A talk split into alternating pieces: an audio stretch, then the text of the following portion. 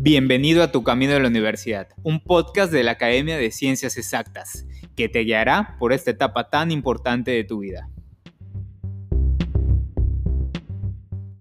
Hola chicos, bienvenidos. Estamos una vez más en el podcast de Ciencias Exactas. Hoy tenemos un invitado súper especial. Vamos a entrevistar al coordinador de la carrera de Antropología Social, el doctor Luis Vargas. Doctor, bienvenido. Gracias, muy amable.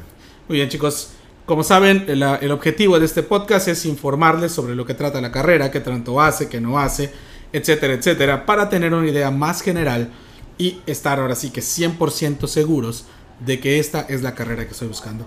Doctor, ¿pudiera por favor apoyarnos, mencionarnos más o menos de qué trata la carrera, cuántos, eh, cuántas clases son, eh, cuál es el enfoque de la carrera, cuánto tiempo dura en general?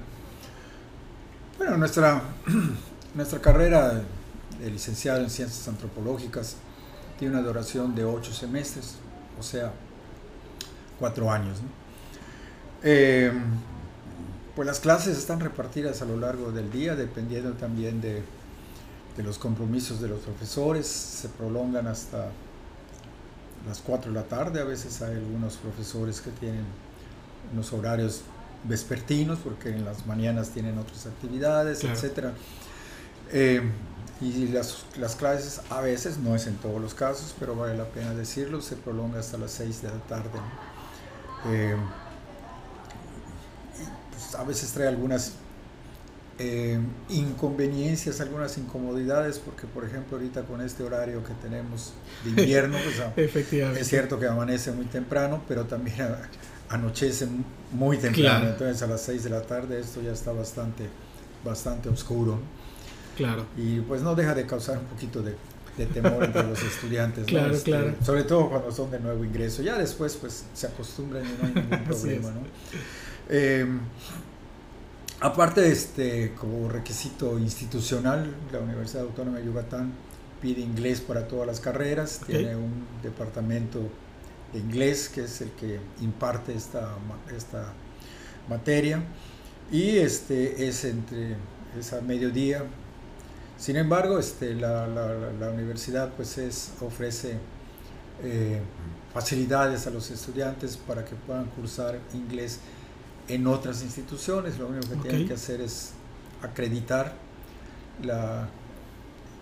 el nivel en el que, en el que los niveles por los que van pasando hasta ya este, tener la, capacidad suficiente para hablar y leer y darse a entender en inglés eso lo tienen que demostrar.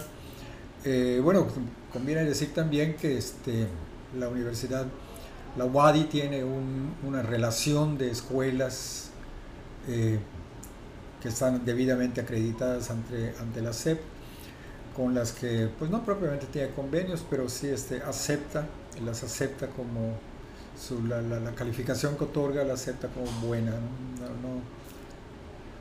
porque pues, a veces hay hay instituciones pues de dudosa calidad. claro. Este, lo que se está buscando pues es que eh, el estudiante pues reciba el entrenamiento que merece. Además, en, instituciones privadas pues lo, está pagando. Claro, desde luego. Eh, se complementa también nuestra la educación que reciben los muchachos pues con actividades eh, culturales, artísticas. Okay de aquí, este, que aquí la, sociedad de alumnos se encarga propiamente de, organizar. También este, tenemos aquí este, un departamento de educación continua que también se encarga de organizar algunas actividades. Y así a, lo largo de, de, todo, de todo el año escolar, también este, los diferentes cuerpos académicos de profesores pues organizan algunas, algunas actividades Ahora estamos organizando una para este miércoles, a manera de ejemplo, sobre este, religión y la cuarta transformación. Ah, mire qué interesante. Esta va a ser una mesa panel, van a estar este, especialistas, egresados también aquí de la facultad, que ahorita están, bueno, ya hicieron sus, posgrados. Hay un chico que está haciendo su posgrado, su doctorado en la Universidad de Santiago de Chile. Entonces, este, eh, esta es una muestra más de las actividades que se suelen realizar. Infelizmente muchas veces este, pues estas actividades coinciden con sus claro. clases, ¿no? Este, entonces eh, pues allá los muchachos se ven ante la disyuntiva de, de asistir a alguna de esas actividades o asistir a sus clases, que de hecho esas actividades pues les deja también este, un buen cúmulo de enseñanzas. Yo como siempre digo, la antropología no solamente se aprende en el aula, también se, se, aprende, en, como ahora se le llama, en escenarios reales de aprendizaje. Este, y pues más o menos esa es la, la, dinámica que tenemos aquí en nuestra, en nuestra facultad. Es hora de decir que pues, por profesores no paramos, el nivel de la de la licenciatura pues es muy bueno. Eh, estamos en el top de las instituciones que ofrecen la carrera de la licenciatura en antropología social. Eh, ahora en este, eh, en, este, en este último año, dos egresados, uno en antropología social y otro en arqueología, obtuvieron los premios, en primer lugar cada uno en su categoría, de un concurso a nivel nacional que organiza el Instituto Nacional de Antropología e Historia. Excelente. Entonces fueron las mejores, las mejores tesis de todo, de todo México, ¿no? Entonces eso nos da una idea de, del nivel que estamos y así este, frecuentemente tenemos primeros lugares en otros en historia, por ejemplo, en literatura, que son las otras carreras que se imparten en la facultad. Y hemos tenido menciones honoríficas en, en antropología, así es que hay un muy buen nivel, que eso además se reconoce por la red de instituciones formadores, formadoras en antropología, que es una red nacional. Excelente. Y cuando nuestros estudiantes hacen sus posgrados, hacen este, eh, se van a estudiar fuera o hacen su movilidad en estancias en, otra, en otras instituciones, pues recibimos informes, recibimos noticias que son este, muy, muy halagüeñas, ¿no? porque pues hay también un, seguimiento, se les da un seguimiento a los, tanto a los egresados como a los estudiantes. Y así es que nosotros podemos constatar que el nivel de nuestros egresados pues es tan bueno como el que más. Claro, claro, excelente, eso es excelente. Doctor, una pregunta más. En cuanto a la carrera de antropología social, ¿cuáles son las ramas en las que pudiera yo, por ejemplo, si soy estudiante de la carrera, cuáles son las ramas en las que pudiera especializarme o, en las que pudiera trabajar? Sí, sí, sí. Bueno, ahora este, estamos, este, pues yo creo que todavía estamos estrenando porque vamos por el tercer semestre de, nuevo modelo educativo, en un nuevo plan de estudios. Y entonces ahí se prevén tres perfiles de egreso que corresponden también a tres posibles eh, fuentes de, empleo, donde hemos visto que históricamente, además, por otro lado, la misma realidad nos no lo enseña, son, son esos ámbitos en los que se emplean nuestros egresados. Uno es eh, pues el ámbito más tradicional, digamos, es el de la academia. Okay. Entonces nuestros, estudiantes pues siguen, se inscriben a un posgrado, ya sea una maestría, un doctorado, y esto con el fin de este, formar pues no solamente los futuros antropólogos que se dediquen a la investigación, sino también que se dediquen a la, docencia a nivel, a nivel superior, digamos, pero este, este, y que se, también como tenemos este, otros, otros estudiantes que eh, se empleen en instituciones de educación superior. Okay. Ahora tenemos precisamente en Chihuahua, la Escuela Nacional tiene una, una, una sede en Chihuahua, tiene una maestría en antropología social, hay una licenciatura y dos de nuestros egresados están al frente tanto de la maestría como de la licenciatura. excelente. O sea que pueden, pueden competir favorablemente en otras instituciones de educación superior. Y, este, y pues bueno, eso también habla de la calidad de nuestros egresados. Pero ese es un ámbito, el de la academia. Hay otro ámbito que es el de la eh, vamos a decir, como de, de, planeación y evaluación de programas, de políticas, que esto se hace este, tanto en el sector público como en organizaciones no gubernamentales, organizaciones de la sociedad civil. Eh, muchachos que se emplean, por ejemplo, para evaluar políticas públicas, políticas de gobierno, preferentemente. Eh, ahora con esos nuevos planes, esos nuevos proyectos, pues igualmente ahí se emplean. Y también este, un tercer, un, un- un tercer este, perfil del egresado que se refiere también a las fuentes de empleo, eh, el área de la docencia, tanto a nivel media superior como de subsuperior. Eh, tenemos este, egresados que están en otras, por ejemplo, en distintas preparatorias de la, de la universidad, en distintas preparatorias de, de la, del, pues de- del Estado, ¿no? Claro. sobre todo pues en Mérida es donde más, más se concentra el número de preparatorias y tenemos egresados que están dando clases en estas preparatorias. Eh, hay, hay, hay muchachos, inclusive, bueno, están a nivel superior impartiendo clases en escuelas de esas universidades tecnológicas, de estas, la Universidad de Oriente, un egresado nuestro fue este fue rector también ahí de la, Wow. de la, de la Universidad de Oriente y este y así en otras en otros ámbitos siempre de la, de la docencia entonces bueno en nuestro plan de estudios entonces prevé estos nuevos escenarios digamos en los que los muchachos están, se están insertando Eh, hay otras este, formas de, de emplearse a nivel este, eh, por cuenta propia, digamos, ¿no? Este, Claro. El, el- el- el egresado busca y, hace su, su- su- su propio mercado de trabajo. Pero estos tres perfiles que le he mencionado, pues son los que lo- lo- lo- los más generales, los más amplios, a donde el mayor número de egresados ahí se está, se está dirigiendo. Eh, hay, que, hay que decirlo porque para no crear falsas realidades y Claro.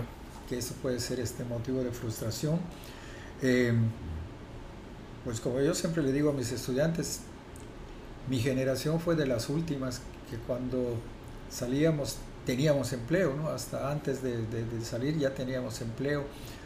Hoy día, pues infelizmente, los egresados de todas las carreras, de todas las universidades, por lo menos en México, no tienen garantizado un Así empleo. es. ¿no? Pero como yo digo, el que tiene más saliva traga más pinole. Así es que es. esto es un reto para las mismas, los mismos estudiantes para capacitarse, para ser más competitivos en el mercado, pues porque ahorita médicos, abogados, contadores, ingenieros, arquitectos, todos tienen que pelear un lugar en el mercado de trabajo. Así es. Y los antropólogos no son la excepción. Claro, excelente. Bueno, hablando un poquito más en, en esa parte que, que platicábamos y yéndonos un poquito también a la parte de la licenciatura. eh, si yo estudiara esta licenciatura, eh, re- ¿me saldría un poco cara o es económica? No, Hablando- no, no, no, definitivamente, este, pues esta es una universidad pública, Claro, se supone que este, la educación es gratuita. eh, el, el- el- el- el estudiante tiene que, tiene que pagar pues un mínimo, realmente es simbólico, como siempre decimos, sale más caro el papel que lo que paga, ¿no? claro. Eh, es una, tiene una cuota de inscripción semestral. Eh, hay una cuota también este, para exámenes ordinarios, extraordinarios, según, este, según corresponda.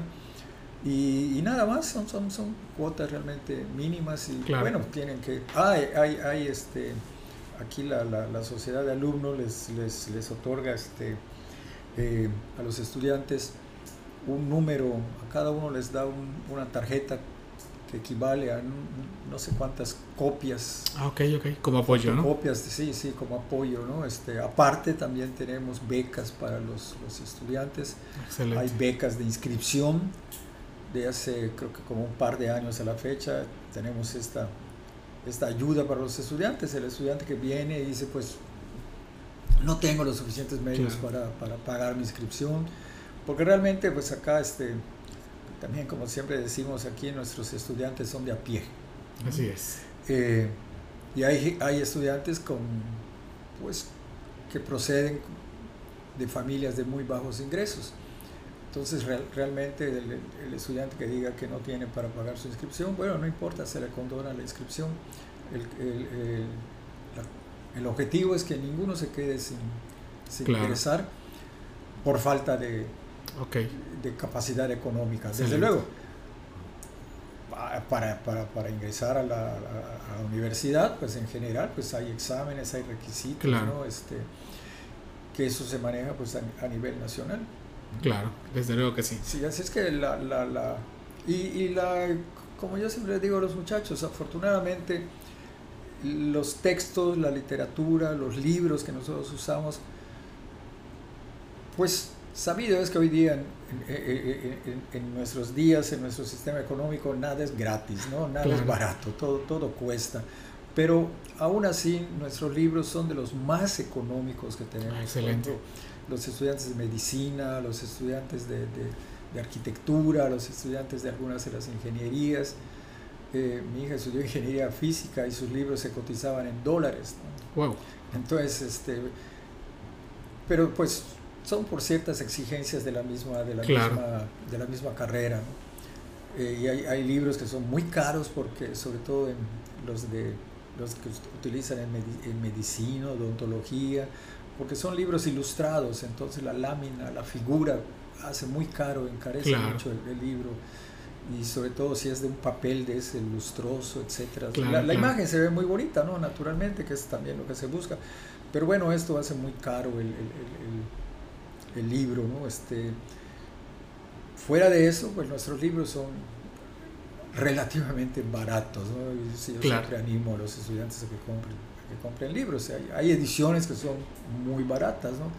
Amazon, por ejemplo, se pueden pedir libros por Amazon y allá Amazon, pues ahí este, le dice al, al, al, posible comprador cómo quieres tu libro, ¿en pasta dura o, en rústico? ¿no? Pues hay, desde luego una, una, claro, una diferencia. sustancial. ¿no? Y en, en otros hay otras, otros este, eh, de, estas, de estas agencias que tienen también distintos, distintas calidades de la impresión. Este, así es que este, por eso tampoco se deben de preocupar los muchachos. Excelente, excelente. Como yo siempre les digo, se gasta más en una cerveza que en un libro. así es, así es. Pues ya escucharon chicos, realmente eso es interesante saber que en esta carrera pues los libros o los textos realmente no son eh, un, preocupante más, ¿no? Pero hablando un poquito más en esto. Ah, por otro lado, debo de agregar que este, tenemos la biblioteca del campus, pues es excelente también. Allá el libro, generalmente los profesores hacemos nuestros nuestros programas. Eh, en relación con los libros que hay, o sea, el, libro, la, lectura que está contenida en un programa, el, muchacho puede tener la seguridad de que lo va a encontrar en la biblioteca. Ah, eso es excelente. Así es que por, eso, por ese lado tampoco, tampoco se debe preocupar. Claro, ninguna biblioteca del mundo tiene tantos libros como lectores. Claro. O sea, no, no, no, no hay eh, si ingresan 35 estudiantes, no esperen que haya 35 ejemplares de, cada libro, ¿no? Pero entonces allá pues desarrollan distintas estrategias, los estudiantes ahí se organizan para fotocopiar, para este, eh, hacer resúmenes de los libros, etcétera, ¿no? Y, es una bonita actividad claro. que de alguna manera se traduce en, en compañerismo, en apoyo mutuo, que eso también pues es parte de la formación de, Así es, definitivamente. estudiantes, es parte de los valores que se enseñan aquí en la facultad. Uno, creo que eh, uno de los, de los valores más fuertes es el de la solidaridad. Claro, claro. Bueno, y hablando un poquito más en, la, en, en esta carrera, si yo quisiera estudiar antropología social, ¿cuál sería el perfil eh, idóneo como estudiante para decir, ok, tú sí estás listo o tienes lo mínimo para poder estudiar esta licenciatura? Sí, bueno, este, lo único que tiene que, que hacer el muchacho, bueno, pues es este, tener, tener gusto, afición por la lectura. Okay. Así como este, pues cada carrera tiene, tiene, tiene sus propias exigencias. Claro. Sí, este, y, y, y, y tiene sus propias características pues así como los del área de matemáticas, administradores, contadores, etcétera, pues para ellos los números son fundamentales. Así como, por ejemplo, que digamos este, los arquitectos, ¿no? Bueno, pues el dibujo es fundamental, los trazos, todo eso. En nosotros hay dos cosas que son fundamentales, lectura y escritura. Ok. Entonces, a quien no le guste leer, bueno, yo no le recomiendo esta carrera, ¿no? Porque Claro. aquí se tiene que leer y se tiene que leer de, de- de de veras, ¿no? Al que le guste la, la lectura, pues bienvenido, eso ya, ya tiene un, un pie adelante. Y lo mismo con la escritura, ¿no? ¿Por qué? Porque, para empezar, como parte también de la, digamos, entre comillas, naturaleza de, este, de esta carrera, todos los profesores pedimos ensayos Ok. para ya sea para acreditar una unidad o para presentar un examen la modalidad es el ensayo el ensayo escrito naturalmente ¿no? hay algunos otros profesores que ponen este por ejemplo yo en algunas unidades les pongo que, que elaboren videos por ejemplo ¿no? Ok. powerpoints pero también tienen que escribir un guion Claro. Así es que la escritura es insalvable. ¿no? Y, y como yo siempre les digo, bueno, no se van a dedicar a la academia, se van a dedicar, por ejemplo, a, a, uno, a, trabajar como organización civil, como organización no gubernamental. Bueno, pues también van a tener que escribir para solicitar que digamos un apoyo, para solicitar Claro. un permiso, para hacer un cualquier documento se tiene que se tiene que escribir y se tiene que escribir correctamente en castellano siguiendo las reglas de la gramática. ¿no? Claro. Entonces, eso es, es indispensable porque este, eh, pues esa es la naturaleza de nuestra, de nuestra carrera. Ni que decir quien se dedica a la academia, bueno, tiene que escribir ensayos, artículos, etcétera, Claro. ¿no? Este, pero siempre la, la- la- la- la escritura y la lectura son fundamentales en nuestra carrera. Excelente, excelente. Ese sería un, un, un, un, este, un requisito que el aspirante a antropología ya tiene que traer. Lo demás aquí lo va a aprender. Excelente, esto es excelente. Bien, una pregunta un poquito más, más eh, dirigida, que es una duda que muchos chicos eh, tienen, ¿no? Y la voy a soltar tal cual como ellos me dicen, sí, ¿no? sí. ¿Qué hace un antropólogo social? O sea, Bueno, ya lo dije, de- dependiendo de esos perfiles de egreso, ¿no? Este, eh, por el lado de la academia, bueno, pues es este, dedicarse a la investigación, dedicarse a la docencia a nivel superior, eh, dedicarse a, a- a escribir ensayos, artículos, ponencias, todo lo que sería el, el- mundo de la academia, ¿no? Este, asistir a congresos, etcétera, ¿no? que esa es una bonita actividad. Eh, otro, como decía también, por el lado de la docencia en niveles medio superior y superior, pues dar clases, ¿no? Y de- desde luego investigar, pero una investigación más de carácter bibliográfico eh, sobre los temas que está, que está enseñando, ¿no? Este, eh, y otra como, como este, para trabajar en el sector público como evaluador de, o, este, como eh, para elaborar programas, políticas públicas, ¿no? Pongo el ejemplo de un muchacho, un egresado, que este, pues este, este, este programa de, de- de- que empezó con muy, con muy, buen- con muy buenas perspectivas del, del CITUR que contemplaba la reorganización del, de- de- de- del- sistema de transporte público. Bueno, un, un egresado nuestro estuvo trabajando y, por no decir todo el programa fue, fue de él, ¿no? Este, y para esto, pues cuando estaba trabajando en el gobierno, también fue, recuerdo que una vez me platicó que lo, lo, lo mandaron a Bogotá para que estudiara el sistema de transporte colectivo en Bogotá, que en, ese, en ese momento este, pues, era la sensación en América Latina del sistema de gobierno. De, eh, eh, ellos, el, el, el Metrobús de la Ciudad de México es posterior a este programa en, en- en Bogotá. De- podríamos decir que de ahí lo, pues no propiamente lo copió, pero de ahí tomó muchas ideas claro, para hacer el Metrobús de la Ciudad de, de México. Bueno, y así, este, por ejemplo, este, este es un ejemplo nada más de, de- cómo pueden participar en, claro. en, en el sector público. ¿no? Y eso es lo que hace un, un antropólogo. Eh, aparte, pues este, pues hay por cuenta propia, pues ahí cada, cada, cada, cada quien, cada, pues hace cosas, inventa, inventa, como decía hace un rato, ¿no? Inventa su propio campo de trabajo. Claro. Claro, perfectísimo. Entonces, ya escucharon chicos, eso es lo que hace un antropólogo, importante que lo tomen en cuenta, sobre todo si están pensando en esta carrera para saber a qué rama de ellas les gustaría dedicarse. Y ya para finalizar, doctor, ¿qué consejo le daría usted a los chicos que quieren ingresar a esta licenciatura? Con consejos de preparación, de, de, análisis, de introspección. ¿Cuál sería el consejo de usted como coordinador de la carrera? De bueno, yo el consejo que le doy a todo el mundo es que este, eh,